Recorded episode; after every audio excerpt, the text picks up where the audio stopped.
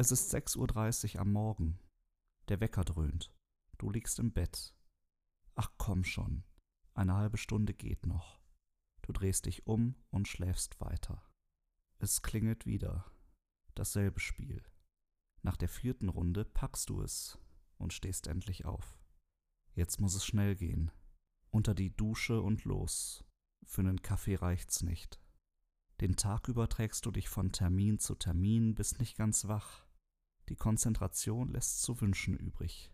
Gegen 18 Uhr kommst du nach Hause, bist müde und fällst ins Bett.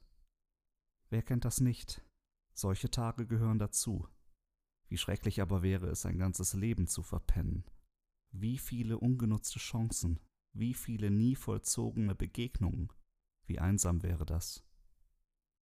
Im heutigen Evangelium wird uns nahegelegt, wach zu bleiben, sozusagen aufgeweckt, ein Plädoyer für offene Augen, damit wir Gott in unserem Leben erkennen. Das verlangt uns vor allem eins ab, einen Schritt neben uns selbst zu treten und dem anderen Platz zu schaffen. Klingt schwierig, kann aber auch befreiend sein. Ein Versuch ist's wert.